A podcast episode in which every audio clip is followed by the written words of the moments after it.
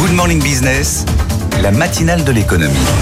Euh, Passer au vert, montrer qu'on fait des efforts. Le luxe aussi est obligé euh, de se mettre au vert. Le 15 décembre dernier, LVMH a présenté un défilé 100% upcyclé. Eva Jaco est allée dans les coulisses. À l'occasion du sommet Live 360 à l'UNESCO, LVMH présente un défilé 100% upcyclé. Nous avons eu la chance de découvrir le fitting en avant-première. Je vous emmène avec moi.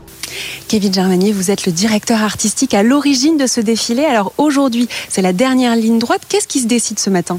Alors aujourd'hui, c'est assez crucial. On fait tous les final fittings et on a 40 produits à fitter sur 15 mannequins. Les produits utilisés sont issus à 100% de matières recyclées. D'où proviennent-elles?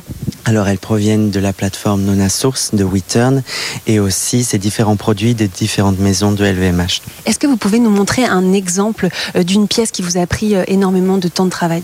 Alors je pense que le meilleur exemple c'est cette veste bomber. On a sept produits euh, qui ont été tissés. Même le fil de trame, il provient de Nona Source.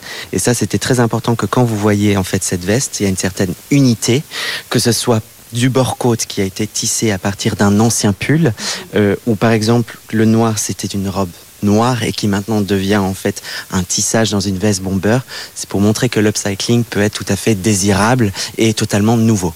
Est-ce qu'on travaille justement de la même manière un vêtement avec des matières recyclées qu'un vêtement normal? Non, pas du tout. En fait, on fait l'inverse. On a nos produits.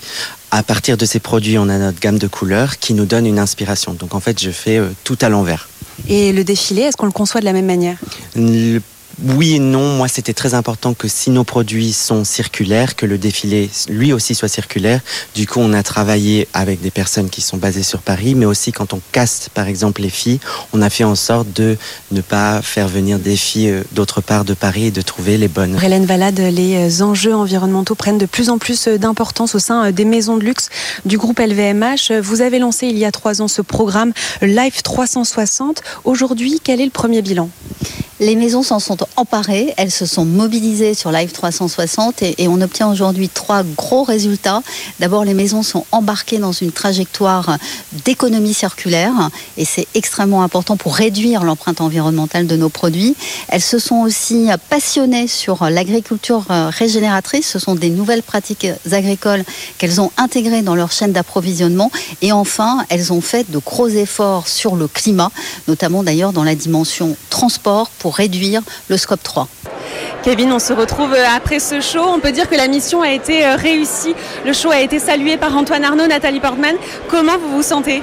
Euh, satisfait, un petit peu fatigué parce que quand même c'était beaucoup de travail, mais vraiment euh, je suis fier de mes équipes et de la mission a été accomplie, vraiment. Donc euh, très satisfait et content d'aller dormir bientôt.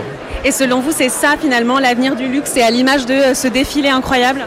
Oui, et surtout à savoir que la collection s'appelle Prélude. Du coup, on verra ce qui arrive. Affaire à suivre donc. Merci beaucoup, Kevin. Merci. Voilà, Eva Jaco dans les coulisses du défilé LVMH 100% upcyclé.